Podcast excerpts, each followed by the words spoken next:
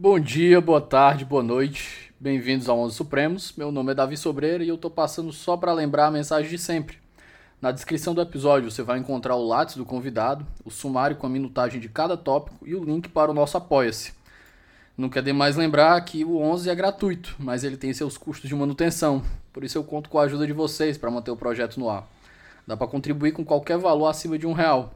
E acredite em mim, um real de cada um dos ouvintes faz grande diferença. É isso, espero que goste do episódio de hoje. Nos encontramos depois da vinheta.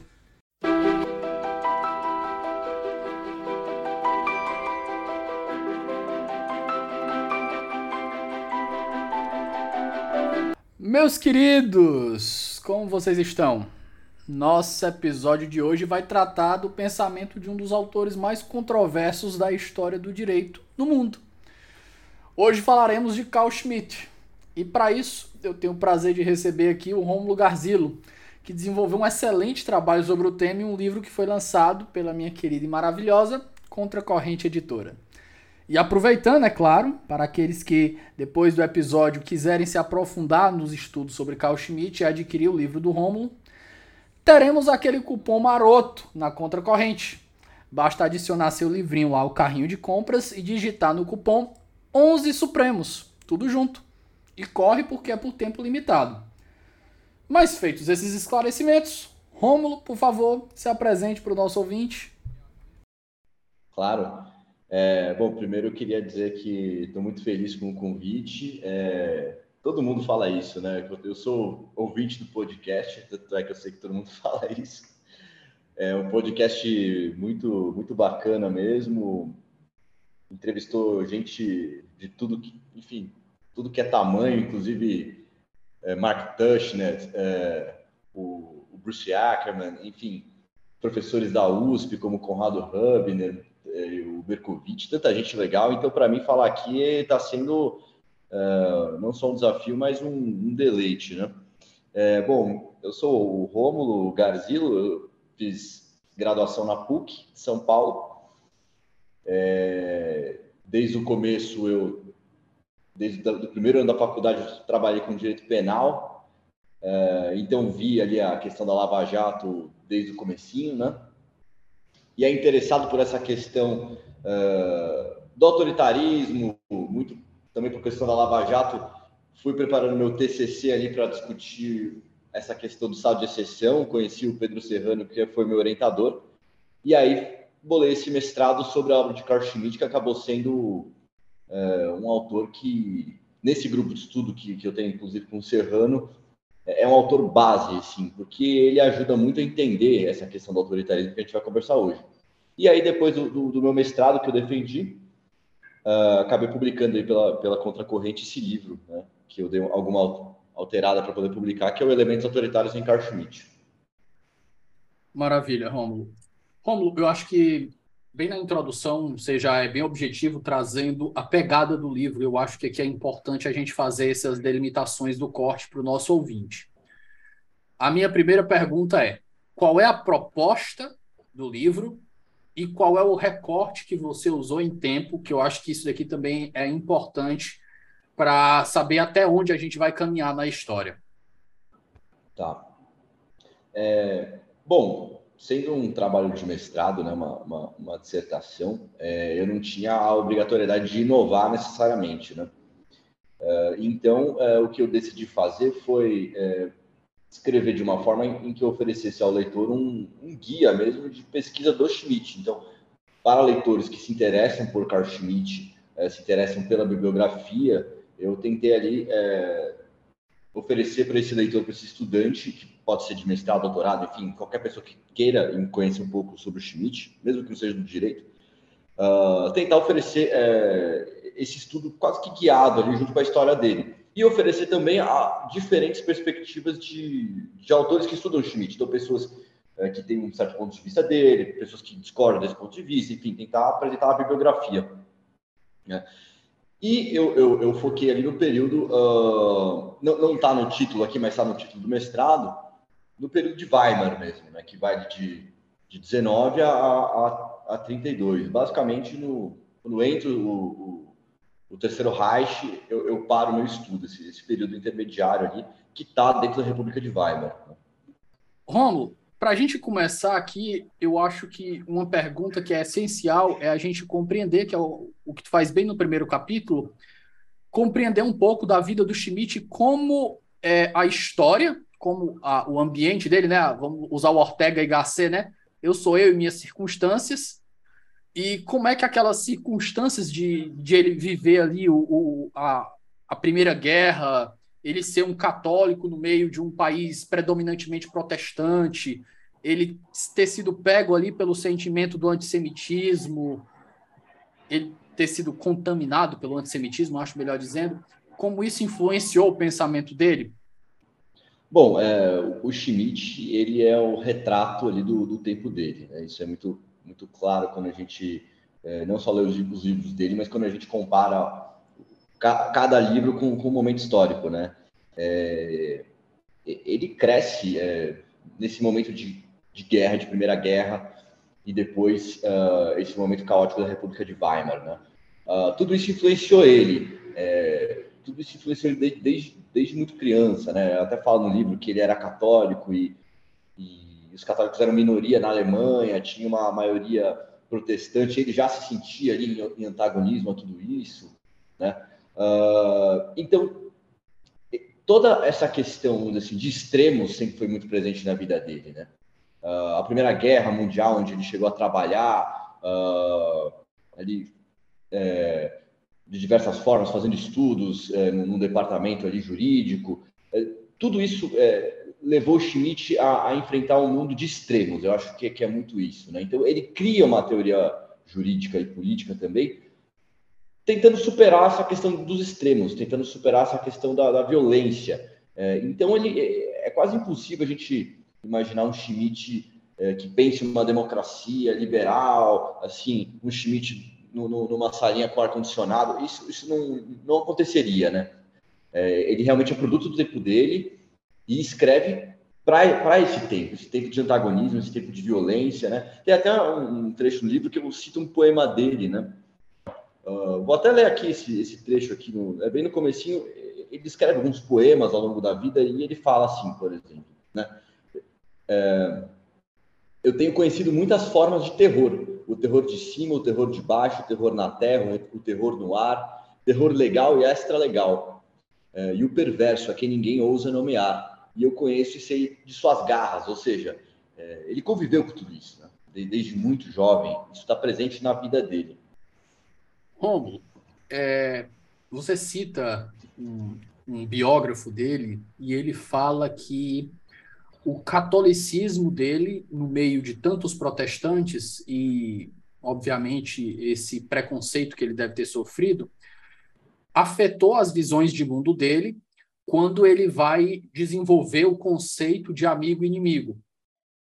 Então, aqui eu queria fazer esse primeiro link com a ideia do amigo inimigo e para depois a gente conversar como esse, esse conceito é necessário para a gente desenvolver a ideia que o Schmidt tem de democracia, que é sobre uma hegemonia e por aí vai. Então, vamos conversar sobre o conceito de amigo e inimigo em Schmidt? Vamos, vamos lá. É, bom, o Schmidt estava num, num, momento político ali de muita instabilidade, né? onde você tinha vários grupos políticos em confronto. É, e ele acreditava, e aí tem muita influência também do, dos nazistas na época, em que a pacificação social se daria por uma espécie de homogeneidade, ou seja, o problema do regime eh, de Weimar, da República de Weimar, seria justamente a, a pluralidade. Né? Ou seja, quando você tem um regime plural, onde várias pessoas podem falar, várias pessoas podem uh, expressar ali, suas visões econômicas, culturais, uh, as suas visões de mundo, isso, num momento uh, instável, geraria mais instabilidade ainda.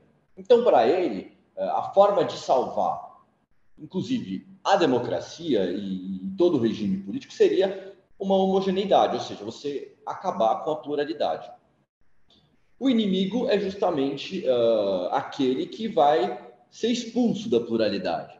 Vamos dizer assim, seria aquele que, que vai ser eliminado justamente para que você possa ter um ambiente de iguais, E aí seria a democracia. A democracia como um regime de igualdade, onde todo mundo é igual. É, a gente, é meio louco a gente pensar nisso, né? Então, uh, o que, é a democracia para Schmitt? A democracia para Schmitt é um regime onde todos são iguais. Ou seja, todo mundo é alemão, todo mundo fala a mesma língua, todo mundo tem a mesma cultura, todo mundo tem a mesma visão de mundo. Uh, e não aquele regime uh, onde tem a pluralidade. Isso ele chamava de liberalismo, ele separava democracia de liberalismo. Uh, ou seja, o regime da homogeneidade era o regime do povo. Né? E aí, povo, aquela visão chapada de povo, né? Povo como uma homogeneidade. Isso a gente vê em outros pensamentos, muitas vezes, né? Quando alguém fala assim, ah, o povo pensa tal coisa, é, o povo acha isso. Dá a impressão que o povo é uma coisa só, né? Com, uh, não tem regionalidades, não tem diferentes pontos de vista. O povo é aquela coisa homogênea e o poder do povo logo seria a democracia. Mais ou menos aí que ele entende a democracia, eliminando uh, essa coisa de que a sociedade civil é composta de diferentes pontos de vista, diferentes tipos de pessoas, diferentes religiões, etc. Né? Tem outro ponto aí que surgiu no pensamento dele quando ele começa a enxergar toda aquela ebulição social e um parlamento paralisado que não consegue encontrar um consenso, né? Durante toda a República Natimorta de Weimar, que eu acho que a gente pode chamar assim, sem, sem medo de uma imprecisão histórica, foi uma república que nasceu com os dias contados para morrer ele tinha essa visão, e aqui eu vou usar uma palavra que talvez você concorde comigo, se não, você, por favor, desenvolve ela, que é justamente uma visão reacionária, quando ele olhar, olhava para o sistema estabelecido. Ele olhava para o parlamento ali como algo que não ia se sustentar, porque não, não defendia de fato os, os interesses do povo, e não conseguia chegar num consenso, paralisava as decisões, e assim ele começava a escrever é, alternativas para o uso do poder que pudesse, de fato, implementar decisões que fossem feitas pelo bem da nação. E aqui eu te pergunto até se tem aquela noção de bem comum que depois foi resgatada pelos juristas do Terceiro Reich para legitimar, o, entre aspas, legitimar o, o regime. É, o, o, parlamento ele falava que era um, um ambiente de, de tagarelas ali, né? Vamos dizer assim, uh, enquanto estava a nação correndo risco, crise econômica, uh, e tudo isso, a Rússia, né, com a Revolução Russa, batendo na porta ali da Alemanha, todo, todo esse caos, uh, não, ele não via sentido num parlamento debatendo leis, com contraditório, com esse procedimento democrático. Ele achava que isso, na verdade, era um atraso, que isso atrapalhava, que isso era uma discussão das elites mesmo, né? uma discussão de pessoas que estavam. É muito parecido com o que a gente pensa no Brasil hoje, né? Ah, o pessoal do Congresso está ali para ficar debatendo, mas na verdade está cuidando dos próprios interesses, não, não, quer resolver realmente os problemas do Brasil. Ah, na, é, realmente era muito parecido é, essa visão, né? E, então ele acreditava que, que esse parlamento mais atrapalhava do que ajudava, né? É, essas construções é, liberais né, do constitucionalismo moderno, elas eram uh, instituições feitas para a elite, pela elite, e que aquilo não teria nada a ver com o povo alemão, né? Uh, e que diante daquela crise, uh, alguma medida mais drástica deveria ser tomada, né? que atendesse aos anseios populares que estavam em risco, segundo ele. Né? Então, é essa ideia que ele faz do parlamento, como, como uma instância aburguesada, vamos dizer assim, né? aburguesada e, e com uma finalidade que, que, não tinha nada a ver com, com aquele instante de, de emergência. Né? Eu acho que feita essa, essa, essa contextualização da visão amigo-inimigo e a visão que ele tinha do parlamento, eu acho que a gente pode entrar aqui na visão que ele tinha sobre democracia e dos elementos que ele entendia como essenciais ao modelo que ele, que ele compreendia como uma democracia. É, o modelo que ele entendia de democracia ele separava, né? Ele falava uma coisa é democracia, outra coisa é liberalismo. Né? E, de certa forma, faz sentido mesmo. Gente, tem até um livro do Bob que chama, se não me engano, Liberalismo e Democracia. Tem muita gente que separa os dois. Né? Uma coisa é o liberalismo, outra coisa é a democracia. Então, o liberalismo. É porque a gente acostumou com um paradigma da, da democracia liberal que modificou uma visão de democracia que era existente, mas não necessariamente é a democracia é a democracia clássica. É, Isso tudo não é nem muito estranho. Até no, no seu podcast mesmo, é, a gente tem é, debates muito próximos, né? Quando você pega, por exemplo, uh, até o, a, a, questão, por exemplo, será que a Suprema Corte ela tem o direito de dar a palavra final? Será que isso não é antidemocrático? Né? Porque é, os ministros não foram eleitos, por exemplo. Então, ali você vê um, um certo choque né, entre aquela visão institucional, né? Uh, do liberalismo, tentando ali separar os poderes, uma coisa mais republicana mesmo, e a democracia, que é que vem daquela força do povo, da soberania popular e etc. O Schmidt estava mais com, esse, com essa turma, né? Que democracia vem do povo, vem da, vem da soberania popular, né? E que essas instituições é, é, herdeiras desse republicanismo, desse, é, dessa visão liberal, elas na verdade elas estão impedindo a soberania popular. Né? Então é, é, é, esse o olhar que ele tem. E aí ele solta críticas à, à Suprema Corte, ao Parlamento, né? Uh, e, e, tenta olhar em tudo isso uma, um impedimento do povo fazer sua vontade. Né? Então a visão de democracia dele era essa, era soberania popular mesmo, é que o povo tomasse o poder nas suas mãos.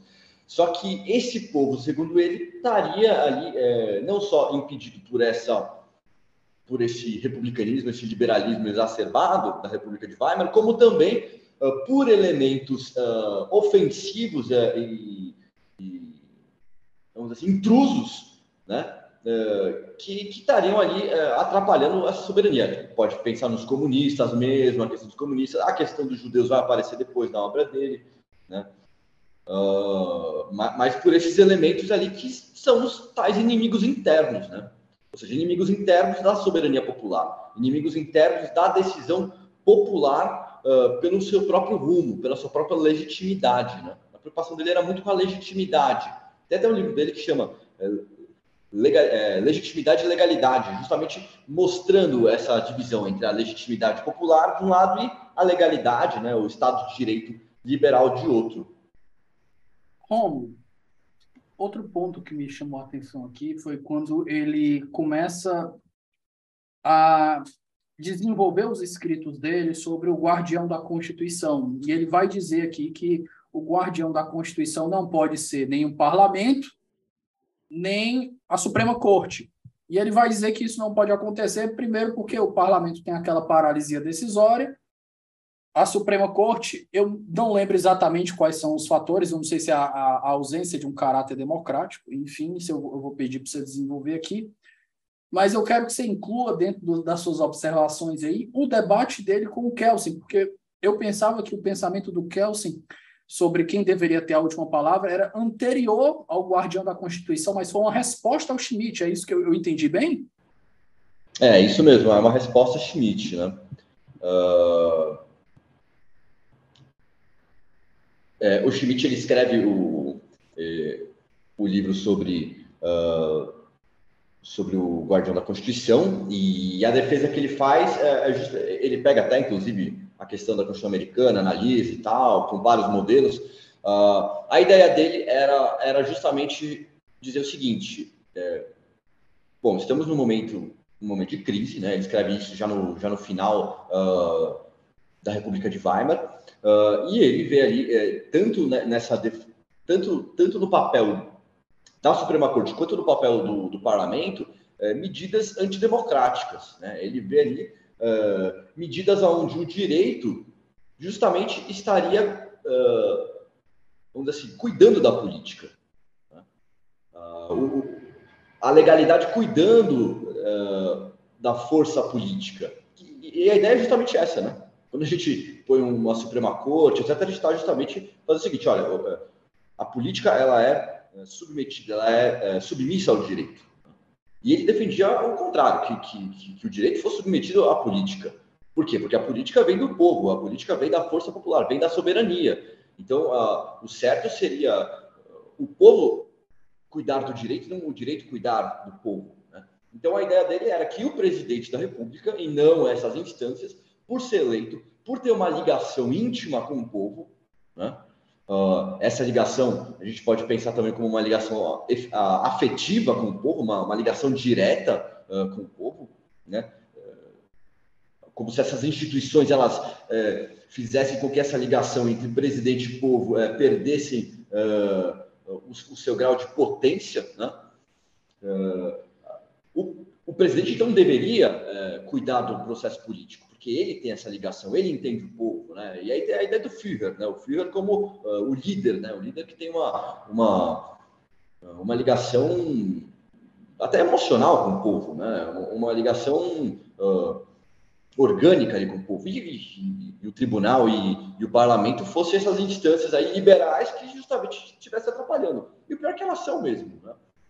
Elas servem para justamente para dissipar o poder político, né? É, quando a gente pensa no e aqui tem um detalhe rápido, é... Romulo. Deixa eu te perguntar. Eles estavam inseridos aqui num regime, eu acho que era semipresidencialista, certo? Que a gente tinha um chanceler é, que fazia o governo, que era inclusive o cargo. Era, era um regime parlamentarista ali, onde você tinha uh, o presidente da República e também tinha o chanceler, né? O chanceler era o chefe do governo, vamos dizer assim, o presidente da República o chefe da, do, do Estado, né? É, mas esse chanceler estava dentro de, um, de, uma lógica parlamentar, né? Ele era como se fosse o primeiro-ministro ali, né? Era, era essa a ideia, né? Só que o...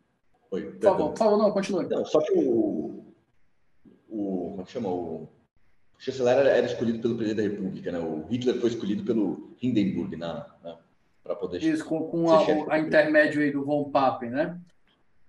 Isso. É, Romulo, é, eu quando você falou, eu lembrei até do quando, na hora que eu estava lendo teu livro que tu traz o elemento de soberania em Schmidt e aí a gente começa a ver mais elementos autoritários no pensamento dele quando ele vai definir ali o, o, o, poder do soberano, o soberano é quem tem o poder de determinar o estado de exceção. É, eu acho que é o, é o, oposto, né? É o estado de exceção. Não, mas é isso mesmo, né? o soberano é quem tem o poder de determinar é. o estado de exceção. E eu estava lembrando aqui quando o, a conexão que existe entre a, a ideia do Schmitt entre ditadura comissária e ditadura soberana é do Schmidt essa ideia, certo? Eu estou confundindo, não, né? Isso, isso. Com a, a ideia do Jean Baudin, o, o Berkovitch faz esse paralelo, que o Baudin ele vai falar o soberano em razão da Constituição e o soberano apesar da Constituição. Que é aquele soberano apesar da Constituição, é aquele que é suspende a ordem para instaurar um novo regime, e o, e o soberano, apesar, em razão da Constituição, é aquele que a, a Constituição permite determinar o estado de exceção para preservar a própria ordem. Mas, uhum. feita essa breve divagação que eu fiz aqui sobre o pensamento, a parte do, do, do soberano, vamos adentrar aqui a parte do Schmidt e o pensamento dele relacionado à soberania e ao estado de exceção, Romulo, por gentileza? Claro. É, esse, esses conceitos que você falou de ditadura comissária e soberana, ele faz um livro chamado A Ditadura, né? É, que é de 21. Aí, em 22, ele publica o Teologia Política. É, o nome, inclusive, é, é interessante, né? Essa coisa da teologia. Ele nunca se desfez muito dessa visão uh, teológica. Uh, o fundo católico dele é muito forte né, na obra dele. E, em teologia política, ele não trabalha mais com essa divisão das ditaduras, mas ele pega esse termo aí de estado de exceção e, faz, e começa o livro com essa frase, né? A primeira frase do livro, né? O soberano é aquele uh, que decide pelo estado de exceção. Uh, essa frase é, é, é, bastante perturbadora, assim, dá, dá para pensar nela, assim, por anos, né? inclusive lendo o jornal, né? Você lê o jornal, vê o que está acontecendo na política e vai pensando nessa frase, ela, ela mexe com a gente. Uh, não, não, dá muito bem para entender ali é, se ele está defendendo que tem que ser assim ou se de fato é assim, né?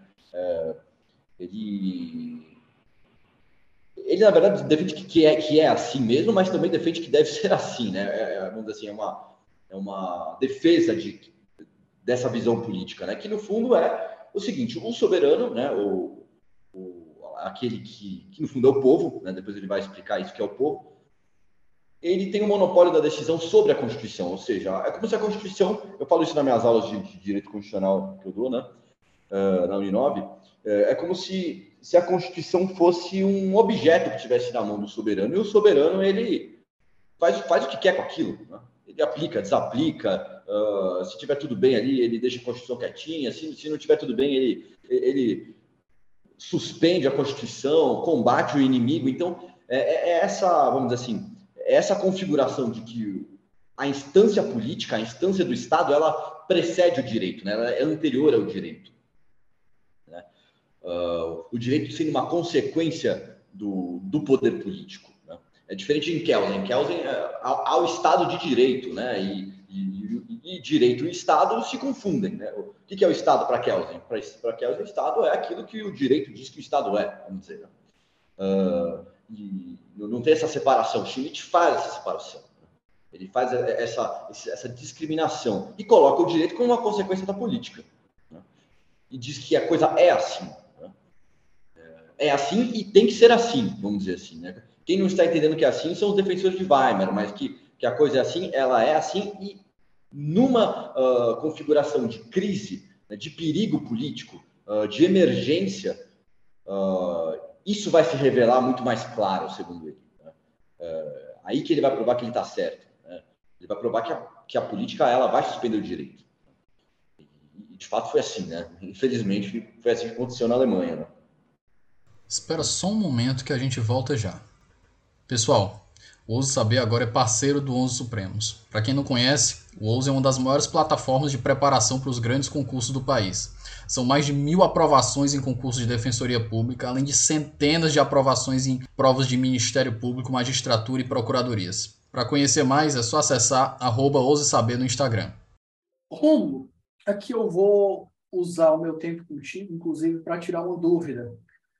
Quando eu li o, o estado de exceção do Agamben, ele traz um debate entre o Schmidt e o Walter Benjamin sobre se o estado de exceção ele está ou não ligado ao direito. E me parece que o o Berkovitch, quando ele, ele faz esse comentário sobre o estado de exceção no, no Soberania e Constituição, acho que é no, no, segundo capítulo, se eu não me engano, me parece que ele tem uma visão muito mais parecida com a do Walter Benjamin.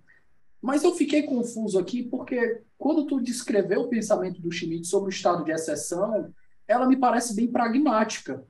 E o que o Agamben vai explicar é que o Walter Benjamin ele acha que o, ele entende que o estado de exceção não tem relação com o direito, o direito é, é emprestado. Aqui eu vou usar até as palavras do Berkovitch, que eu acho que ele foi muito mais ilustrativo. A lei ela é imprestável para regular o estado de exceção. E ao oposto, vem o Schmidt dizendo que realmente existe uma conexão entre o direito e o, a capacidade de regulação do estado de exceção. Então, primeiro vou fazer minha observação e depois eu vou te perguntar os teus dois centavos sobre o tema. A minha primeira observação, Romulo, é que me parece que essa frase, do, essa observação do Berkovitch sobre a lei ser imprestável para o estado de exceção, que o estado de exceção ele depende muito mais de uma legitimação política, ela me parece muito correta. Eu tiro aqui, aqui eu vou falar uma coisa que talvez seja algumas pessoas levem isso aqui até como pessoal ou como absurdo, mas eu entendo que é uma crítica completamente válida, a gente pode pegar as medidas que foram tomadas durante o nosso lockdown aqui da, da pandemia. Nós passamos por medidas de lockdown, de não circulação, que eram medidas que eram, seriam tomadas dentro de um estado de guerra.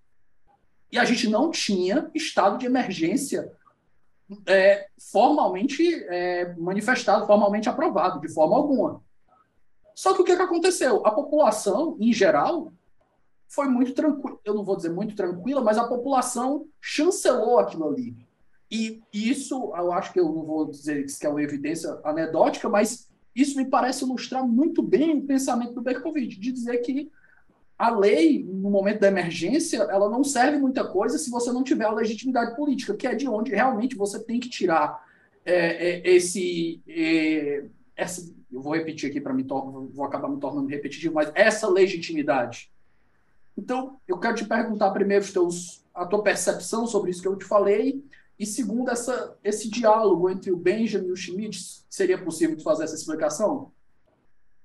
Claro. É, É, eu, eu acho que é bastante pragmático mesmo o que o Schmidt está falando. E, e é aquela coisa, ele viveu a Primeira Guerra, é, é, ele viveu é, momentos ali onde é difícil né, a Constituição funcionar. Né? Porque a gente pensa, às vezes, em momentos caóticos, é, a Constituição não está necessariamente preparada para vamos dizer assim, hecatombes, coisas horríveis, como foi a pandemia. A pandemia não foi uma coisa trivial, né? A gente sabe disso.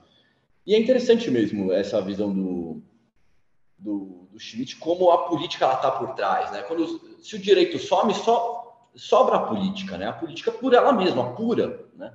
Eu acho muito interessante essa visão, né? É... Eu penso muito no, e o Berkovich ele é, ele é muito bom né, nesse livro dele, porque ele tem uma ideia é, que, que, me ajudou para sempre assim a entender Schmidt, a entender uh, os processos até revolucionários, etc. Que é mais ou menos o seguinte: a Constituição, né, é, ela nada mais é do que uma ferramenta de contenção da política viva, vamos dizer assim, né? como se a política fosse é, é ela solta não tivesse muita forma, ela fosse uma um, vamos dizer assim uma somatória de energia vital mesmo, de, viva da, da, sociedade ali, e a, e a, Constituição ela dá forma aquilo, ela constitui, né?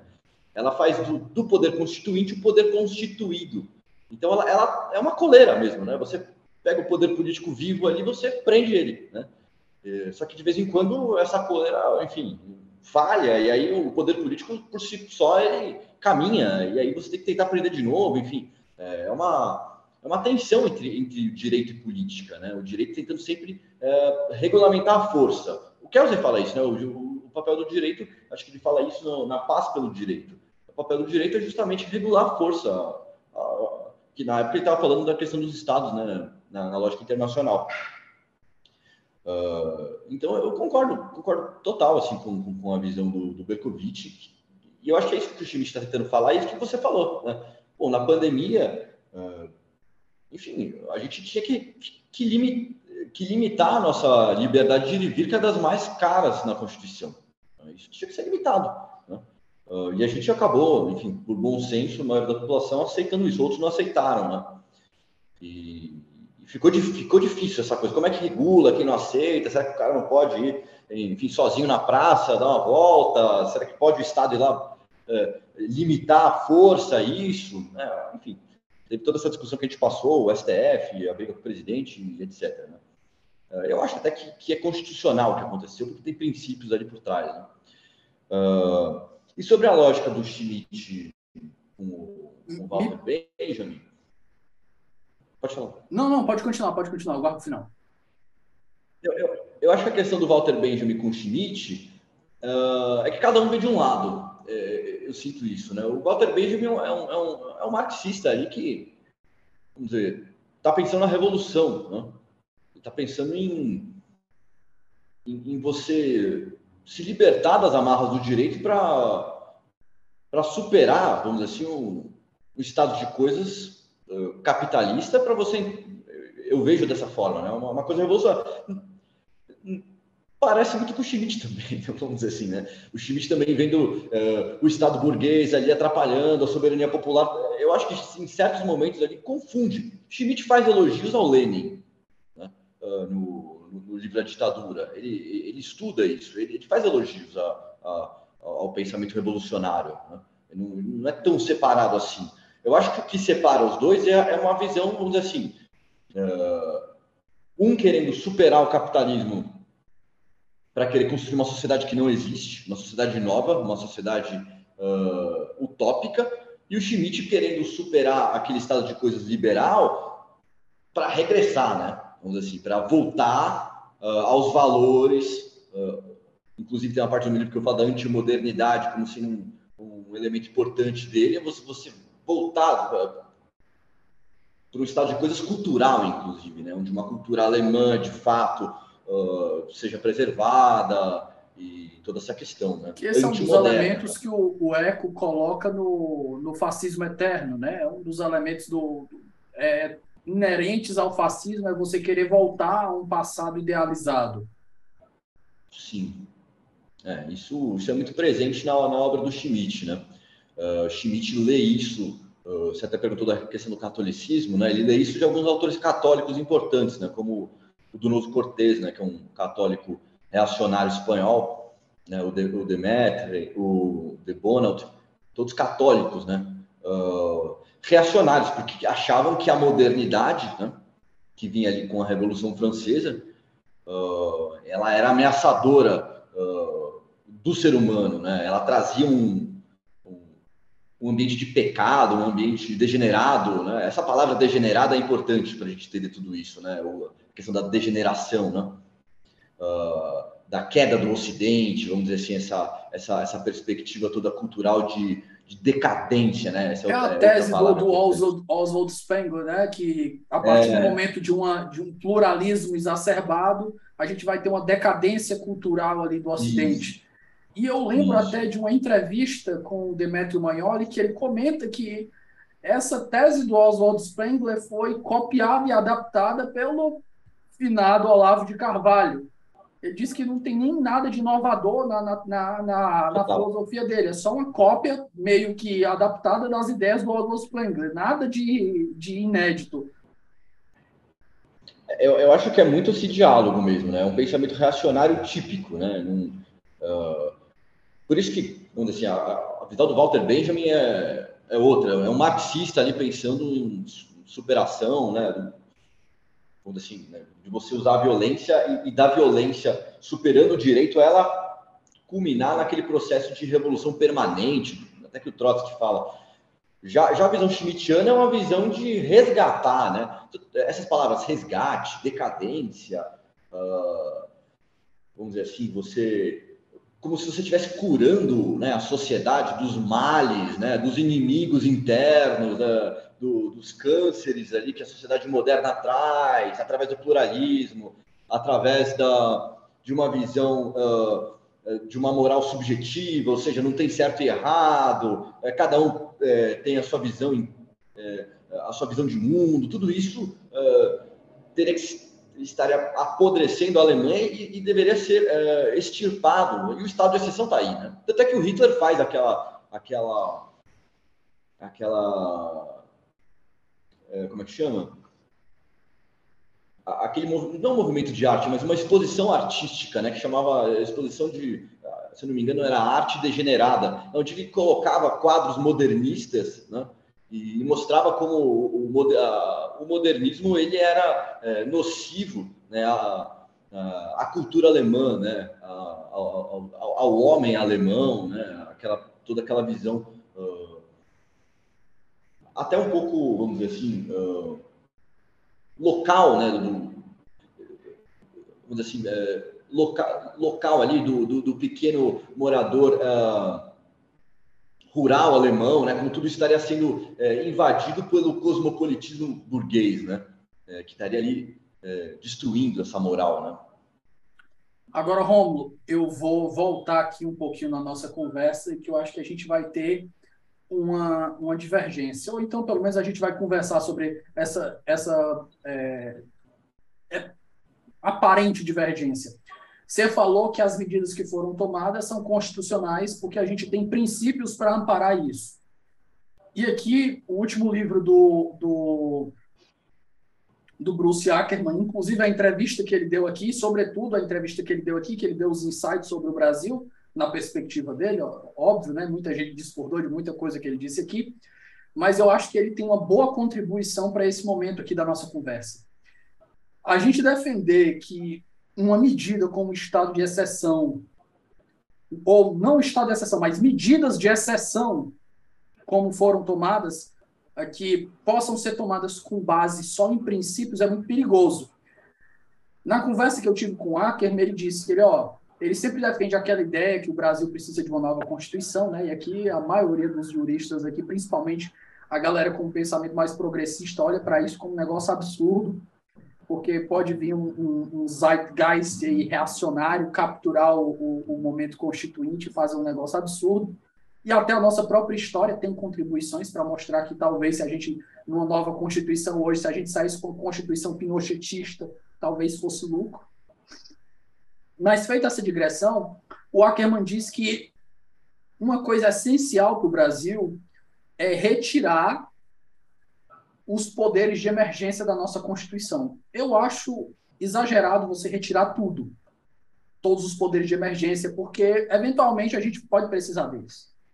E a gente não pode deixar algo sem, sem um checks, um checks and balances aí claro. Mas ele faz um, uma observação que ele diz que os poderes de emergência eles precisam de uma proposta que seja objetiva, o mais objetiva possível. Porque quando você tem um estado de emergência, medidas de emergência que precisam ser, que podem ser tomadas só com base em princípios, em coisas mais abstratas, é muito mais fácil do demagogo, do populista, do autoritário chegar lá e dizer assim, ó, oh, eu fiz isso, isso, isso aqui e aqui está cumprido. E vamos para cima. Então ele diz quanto a gente tem um, um modelo de emergência, a gente precisa de regras objetivas. Então eu te pergunto, feitas essas observações aqui que o Bruce Ackerman, com base no pensamento do Bruce Ackerman, tu, acha, tu achas que é, é, é interessante, é legítimo até a gente fazer uma interpretação de poderes tão restritivos às liberdades do, do cidadão, liberdades tão caras, como você mesmo disse, só com base em princípios, porque a nossa Constituição ela tem princípio para tudo que a gente imagina. Inclusive, uhum. o Lênio já criou essa, essa, essa esse termo aí, né, panprincipiologismo, que a gente tem princípio para tudo. Então eu te pergunto, será que não era demais, não era esticar demais o fio hermenêutico, a gente permitir que um, um, medidas de emergência possam ser extraídas de uma interpretação principiológica? Olha, eu acho que a Constituição ela tem ali as medidas de emergência dela uh, e, e, acho que elas estão bem, é, bem definidas e elas têm ali um, vamos dizer assim, é, um, um, instrumento ali de checks and balances razoável ali dentro, né? Se, você for ver, o presidente sozinho não, não pode fazer muita coisa, né? Uh, ele precisa ali de outras instâncias do poder para para poder, enfim, num consenso aprovar as medidas, né? Elas são limitadas e tal. Então, eu acho que no Brasil elas elas são elas são bem desenhadas e acho que assim, se você não desenha, é pior, porque aí quando for acontecer, vai acontecer fora da Constituição totalmente. Né? É, eu acho que na pandemia, é, o que aconteceu foi simplesmente uma política pública de saúde, é, baseado ali na, na questão de que os estados, os municípios e, e, o governo federal, cada um tem que cuidar do seu setor no, no que tange a saúde. É, não sei de uma, não sei se houve realmente um, uma medida de emergência como um estado, um estado de sítio, não, não houve nada disso, né? Houve apenas um, é, uma, uma, prática administrativa e o STF por cima, né? O STF interpretando ali, caso houvesse algum problema, você poderia entrar no STF e o STF ser o último intérprete da Constituição. Uh, acho que o que aconteceu ali não foi nem, não é nem questão de princípio, é, Será que a, a saúde, assim, a saúde dentro de uma pandemia é um princípio tão largo assim? Eu acho que a, a, a própria pandemia acaba definindo muito bem, né, o que é a saúde nesse momento, né? Eu acho que eu acho que foi feito da forma correta no Brasil. Eu, não, eu, não, vejo nenhum tipo de uh, de um estado, nenhum movimento autoritário no que foi feito, né? Embora tenha se argumentado que, que houve, né, essa essa política do fique em casa, como se fosse um, uma, uma, política autoritária. Eu acho que não houve, acho que os, os, direitos foram bem preservados, a Constituição foi bem preservada, a administração pública funcionou, né?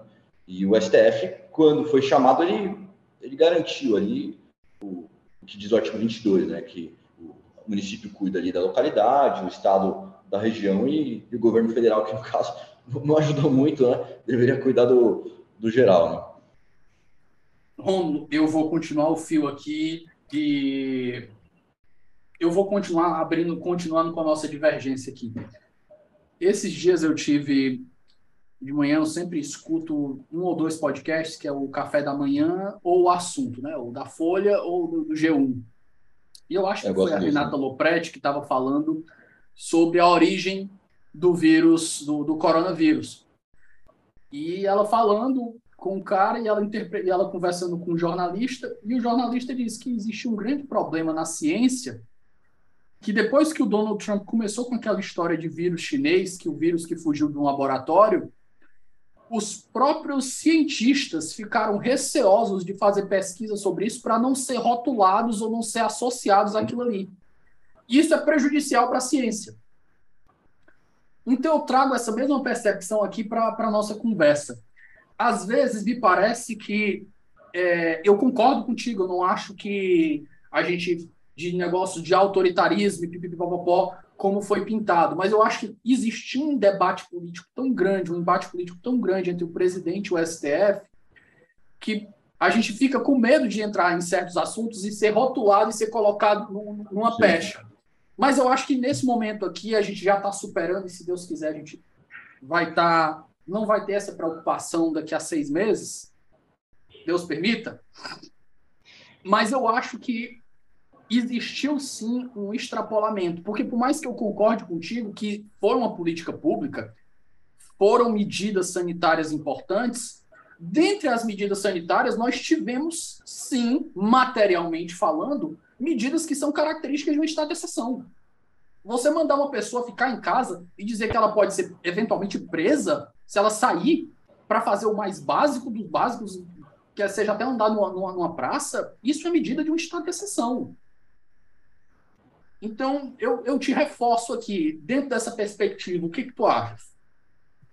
Não, achei ótimo, achei ótimo. E é legal a gente entrar também né, nessa coisa do, do, que aconteceu no Brasil, né? Olha, eu acho que o, o debate brasileiro ele caiu uh, muito né, o, o, nível dele e isso impede que a gente sente e converse coisas que são importantes. Né? Então, uh, a origem do vírus, por exemplo, eu acho que é essencial né, que, que as autoridades mundiais debatam. É um tipo de coisa né? que a gente tem que conversar dia de hoje. Não é para ser absurdo você. Será que um vírus fugiu de um laboratório? Isso, isso é absurdo? Não, não, não. Não é para ser absurdo. Não é absurdo. Não é para ser absurdo. Não, eu, eu, sou muito da. Eu, eu, acho que é engraçado, eu ouço o seu podcast, eu, eu, eu, acho que eu concordo muito com o seu jeito de pensar, assim, né? É, lembra muito as minhas, as minhas revoltas são meio parecidas com as suas, eu acho.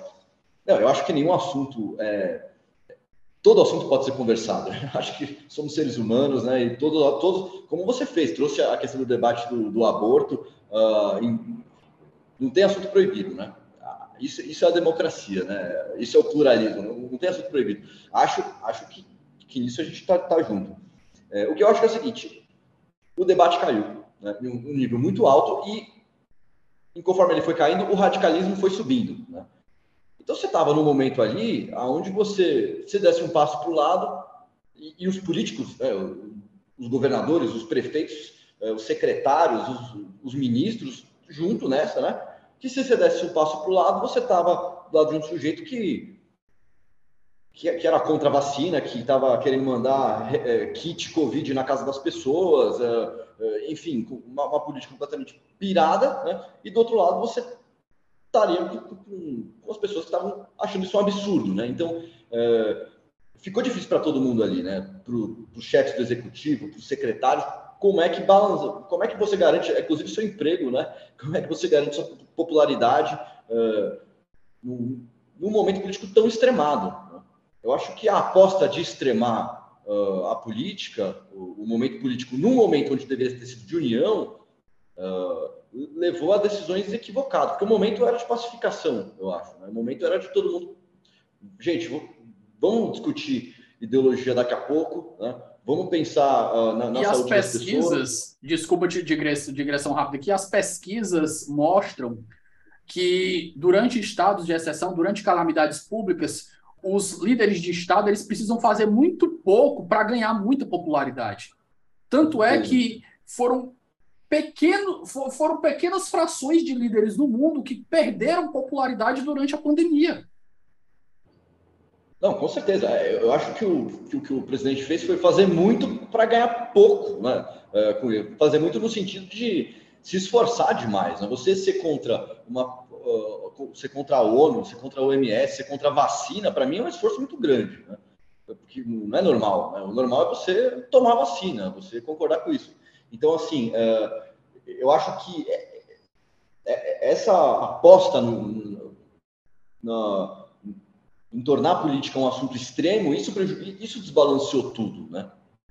E acho que foi a vontade dele, né? Então, ficou complicado. Acho que a gente tem que olhar é, esses eventuais uh, ilegalidades, eventuais uh, inconstitucionalidades no trato da, da administração pública brasileira em loco. Então, acho que tem que olhar como é que foi no município, como é que foi no outro município, etc. Né? Uh, acho que, que, esse talvez seria a, a melhor forma para a gente ver, porque o Brasil é muito grande, então fica complicado também. Né? O nosso federalismo está uh, funcionando de certa forma, não é o americano, que eu sei que, que você é fã, né? mas uh, de certa forma ele trabalhou ali. E, então acho que deveria olhar ponto a ponto. Teve gente que teve que fechar loja, teve gente que, enfim. Uh, eu vi filmagens, inclusive eu discuti com, com amigos progressistas, né? Eu não, eu não, tenho muito problema em concordar com conservador, concordar com, com um marxista, eu não tenho muito problema em concordar com, com, com ninguém, assim, né? Mas era uma filmagem de uma, uma, uma senhora que estava na, na, praça pública e a polícia, não sei se você já chegou a ver isso, mas ela praticamente bateu na, na mulher e levou ela embora. Né? E, meus amigos estavam dizendo, nossa, que absurdo o que ela fez. Eu falei assim, não, mas como assim, gente? Calma aí. É, é, é um cidadão, uma praça pública, agentes do Estado é, batendo na pessoa. Assim, é, isso não faz, isso não faz, isso eu acho que foi uma, isso foi constitucional, por exemplo. Acho que essa, essa, esse ato foi constitucional. Né? Então eu acho que teria que mapear. Eu acho que também pela velocidade da pandemia, é, pelo desconhecimento que a gente tinha, muitos erros foram cometidos. Eu acho que, que eventualmente isso pode ter, pode ter acontecido. Não dá para acertar totalmente, né? mas acho que no geral, acho que no geral a coisa funcionou né? a nível Nossa, estadual gente... e municipal. Antes da gente ir para a próxima pergunta, Romulo, eu vou tentar ilustrar melhor meu pensamento para ver se converge um pouco com ele, ou pelo menos se tu enxerga um pouco de, de, de, de linearidade, um, um pouco de racionalidade no que eu falo, certo? O que eu vejo é que durante a pandemia, eu acho que eu chutaria facilmente aqui que a maioria das constituições do mundo não estavam prontas para um, um, um, evento, um hecatombe nesse nível. Eu acho que nenhuma hum. constituição no mundo estaria pronta para algo desse nível, por mais que cientistas falassem que esse tipo de coisa poderia acontecer há mais de 10, 20 anos. Tem, você pode abrir o YouTube, tem vídeo de 2014 do Bill Gates, um, um TED do Bill Gates falando a próxima pandemia, nós não estamos prontos. Só que ele fala de um vírus ali muito parecido com aquele do filme do Contágio, né, do Lawrence Fishburne, que seria mais ou menos uma mistura do, do, do coronavírus agora, do SARS-CoV-2, com a MERS, que é um vírus que é muito contagioso, mas é muito mais mortal. Mas feita essa observação, eu acho que, primeiro, a gente está com constituições que são naturalmente atrasadas, porque o direito ele é uma sombra da sociedade, ele nunca acompanha a sociedade na mesma velocidade. A gente tem, acho que essa metáfora que um amigo meu me ensinou é muito boa. E pelo fato da gente ter tido é, um, constituições que não acompanhavam esses problemas, a gente teve aqui no Brasil, e alguns outros países também tiveram, um problema extra, que foi o presidente. Porque acredito eu que se a gente tivesse um presidente que quisesse ter decretado um estado de emergência, mas isso com alinhamento dos outros poderes, para fazer as medidas sanitárias, eu acho que o Congresso teria chancelado assim, sem problema. Isso é a minha percepção, certo? E aqui eu teria que fazer um contrafactual para provar, mas isso aqui são as minhas percepções. O meu grande problema é o quê? A gente teve um presidente que não estava disposto a fazer esse tipo de estado de exceção, porque ele não queria que as pessoas ficassem em casa. E a gente tinha, por outro lado, um Congresso e um, e um Judiciário que queria que essas medidas fossem implementadas. E essas medidas, a meu ver, substancialmente, elas são de estado de exceção. Elas precisariam da decretação de um estado de emergência. Então, passou-se ali uma saída hermenêutica. Por quê? Porque se a gente não passasse essa saída hermenêutica, a sociedade ia entrar em colapso. Então, me parece muito mais, e aqui é a minha interpretação, você, lógico, não precisa concordar com ela, é que a gente fez uma saída hermenêutica para contornar a necessidade de um estado de exceção, porque a gente tem um desenho institucional que permite a existência de autocratas constitucionais. Como é, por exemplo, o presidente da República, como é, por exemplo, o, o procurador-geral da República, que tem a palavra final sobre sobre decretar, eh, sobre investigar um presidente. A gente não tem a quem recorrer. Então, meu grande problema, eu acho que foi que um conjunto de problemas e de agentes não permitiram que a gente tomasse o caminho correto. E como a gente não conseguia tomar o caminho correto, a gente teve que abrir ali um matagal com um facão e dizer, não, é por aqui. Não, concordo, concordo totalmente. Eu, é, eu penso assim, uh, o presidente da República apostou no estado de exceção, que é o estado de exceção do vírus, vamos dizer assim, que suspende, né, suspende a garantia à vida, né? Hoje mesmo eu estava pensando sobre o número de 600 mil mortos, né? não sei se a gente tem a noção histórica, porque a gente está dentro da história agora, do, do, que é 600 mil mortos. Mas qualquer pesquisa de guerra aí, a gente vê que supera guerras e mais guerras. Né? É, é, eu não sei quanto desses 600 foi ingerência. Não? Talvez uma parcela, não dá para saber. Né? Tem gente que fala que é tudo, eu acho que não, calma. Né? É, mas é muito grave o que aconteceu. Então, eu entendo que ele apostou num estado de exceção, né? num estado de exceção do vírus, num estado de exceção uh, de, de, suspender as, as normas uh, em relação à saúde pública. A Constituição, ela, ela não, só foi, não só foi preparada, uh, não só não estava preparada para uma hecatombe viral, como também não estava preparada para que o chefe do executivo não atuasse de forma respeitando os princípios básicos da República. Montesquieu não previu, vez... Montesquieu não previu Trump nem Bolsonaro.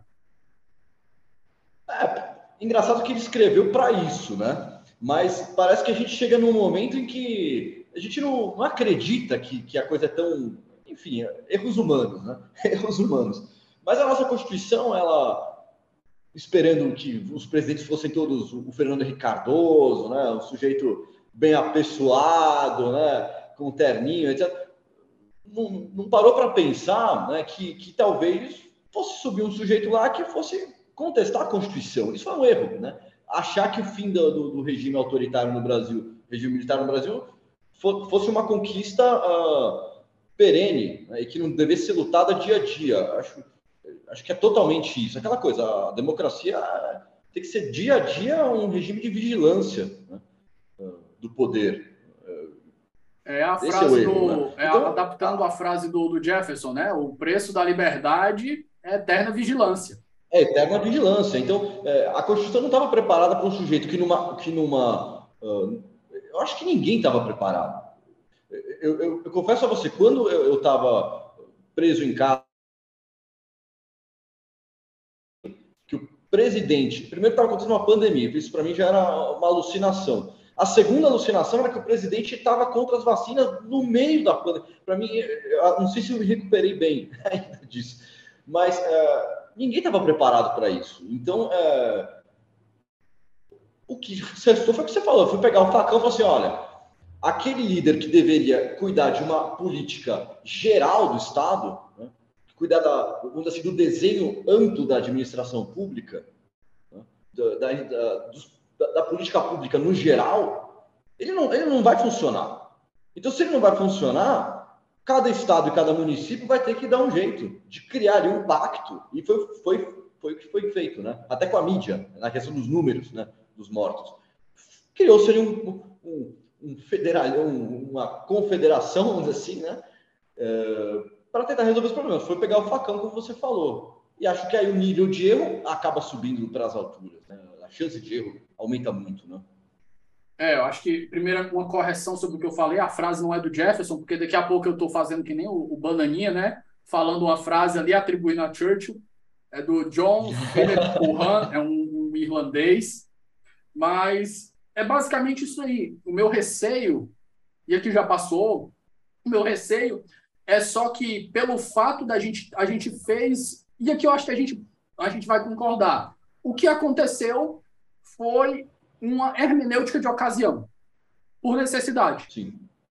Sim. O grande problema é esse. É a partir do momento que a gente chegar em outro momento de emergência, que eu espero que não seja desse tamanho, a gente não vai ter como cobrar coerência da Suprema Corte nas, numa chancela de medidas desse, desse nível. Esse é o, o grande problema. Mas aqui eu vou levantar a bola para você cortar, depois de tudo que a gente falou aqui, e eu vou lhe fazer uma pergunta aqui que vai ser muito boa, que eu espero um corte assim muito bonito. Depois de tudo isso que a gente conversou, qual a importância de estudar Carl Schmitt na atualidade? Poxa, essa. Gostei, gostei. Bom, a importância de estudar o Carl Schmitt na atualidade. Bom, primeiramente, eh, eu escrevo numa parte do livro que eu falo que estudar o Schmitt é, é um exercício que você faz de. Eu acho que você tem que trazer aquela citação do professor aqui na, na Universidade Federal do Ceará. Eu acho que você tem que trazer aqui aquela citação do professor que você falou que estava numa palestra aqui na Universidade Federal do Ceará, ah, que eu achei fantástica. O Viles. É, o professor lá da PUC, né? Ele, ele, ele comenta que o Schmidt é, é como aqueles remédios uh, de tarja preta perigosos, né? Tem que tem que se manter afastado das crianças. Mas acho que tem tantos autores que são assim, né? Tem tantos autores. Uh, o Schmidt é um deles, né? O Schmidt é um deles porque eu acho que ele é um sujeito apaixonado, né? No final das contas, ele é um, um cara apaixonado ali tudo que ele está pensando, escreve com muita vontade. Então, tem que tomar cuidado com o que lê. É diferente do Kelsen. O Kelsen, o Kelsen é zero apaixonado. Eu acho que isso é ótimo. É, ele tá, tá tranquilo, tá, enfim, usando o método científico assim, puro mesmo e At its finest. É, pode criticar à vontade, mas assim, tá, tá tudo bem. O Schmidt ele já tem essa questão do, uh, da emoção que ele defende, né? porque quando o sujeito defende a cultura, da forma que ele defende, etc., tem uma carga ali que, que quase poética né, no, no, no Schmidt. Quem, quando você lê o Schmidt, você vê que ele não está tão preocupado uh, com uma, uma precisão científica, ele está escrevendo literatura quase. Né? Aquilo é uma literatura política, é, é belíssimo o texto dele, inclusive. Né? Uh, e eu acho que a importância do Schmidt, primeiro, é, é isso. É, no Schmidt você consegue entender, uh, lendo Schmidt, o que, que você pode detectar num, numa crise política em outro país. Então, você Schmidt, você vê, olha, quando você começa a ver alguém falando mal do parlamento, você começa a ver alguém falando mal da Suprema Corte, você começa a ver alguém falando da, da importância das maiorias, é, tentando encontrar inimigos políticos, né? Uh, tudo isso, né, é muito perigoso, né? E quando você lê o Schmidt, ele sistematiza aquilo de uma forma que, que, que fica muito claro. É, quando você abre o jornal, você liga a televisão, vai ver uh, algum presidente, não precisa ser de direita, pode ser de esquerda também. Né? Não, não, não, tem essa. Né? O poder, eu brinco, até falo para meus alunos, o, o, o, poder, a violência, ela não tem, ela não tem ideologia. Né? O, o, o soco que você vai tomar, pode ser de esquerda, pode ser de direita, a violência ela não, ela não, não, não tem partido. Né? E, então, essa é a importância, é você realmente identificar quais são as críticas da democracia que podem ser perigosas. Eu acho que tem críticas à democracia que são essenciais. Né? Uh, tem que ser feitas mesmo. A gente vê uh, aquela teoria do, dos diálogos institucionais do, do Conrado, Hubner, aquilo é um primor, né? Aquilo é primoroso. Você vê, poxa, mas será que a Suprema Corte uh, não, tem um déficit democrático? Será que não tem que ouvir mais outro, botar todo mundo em diálogo? Isso eu acho essencial, né? É aquela coisa, é você é, trocar água sem jogar o, o, bebê junto, né? Você fazer críticas para melhorar o sistema, não para derrubá-lo. Que não é o que o Schmidt quer fazer. O, bebê, o Schmidt quer não, manter a água é e jogar o bebê fora. É. Ele é contra a doutrina do liberalismo político. Né? Ele é contra a doutrina da, do constitucionalismo. Ele é, ele é avesso a isso. Né? Pessoalmente avesso a isso. Ele quer superar isso, enfim, quer voltar ao regime de força mesmo. Né? Uh, pelo menos em momentos de crise. Não dá muito bem para saber se ele aturaria a Constituição de Weimar num momento tranquilo. Mas no momento de crise ele é contra. E eu acho que é importante a gente defender a Constituição liberal uh, como ela é. Eu sei que muita gente, amigo meu, fala mal do Estado liberal, fala mal do liberalismo. Eu acho ótimo falar mal do liberalismo econômico. Né? Mas do político, cuidado, né? Porque a tortura você ser contra a tortura vem daí, né? vem de uma base liberal política. Então, cuidado. Né? É aquilo que a gente estava conversando outro dia, né? Eu, por exemplo, eu, eu li o, o Berkovitch e ele me abriu horizontes. Ele faz críticas ao liberalismo que eu acho muito corretas, críticas contundentes com, com as quais eu concordo. E eu sou um ferrenho liberal. Eu sou de tradição liberal. Então eu concordo com as críticas que ele propõe. Eu vou discordar das alternativas que ele quer implementar no lugar. Mas as críticas eu acho que são justas. Sim, tem que ser feitas mesmo. É, tem que ser. Bom, Engraçado, até curiosidade aqui, só para. Né? Pode falar. Não, não, pode falar, pode falar sua curiosidade. Não, Só uma curiosidade aqui. Eu comecei meu livro, eh, o meu projeto de mestrado, marxista. Terminei liberal. Por quê? Porque eu falo assim, eu também sou contra o liberalismo. Estou concordando com um monte de coisa que, que, que o Schmitt está falando. não estou querendo comparar aqui o marxista com o schmittiano. Não é isso. Mas eu falo assim, olha, por via das dúvidas, por via das dúvidas, eu vou pegar um pouco mais leve com o liberalismo. Porque eu sei que essa crítica que foi feita ao liberalismo e ao sistema do Estado liberal, eu sei no que deu. Então, assim, por, por, um, por uma prudência, eu vou, eu vou defender um pouco mais esse sistema. Né? Então, é uma curiosidade interessante essa.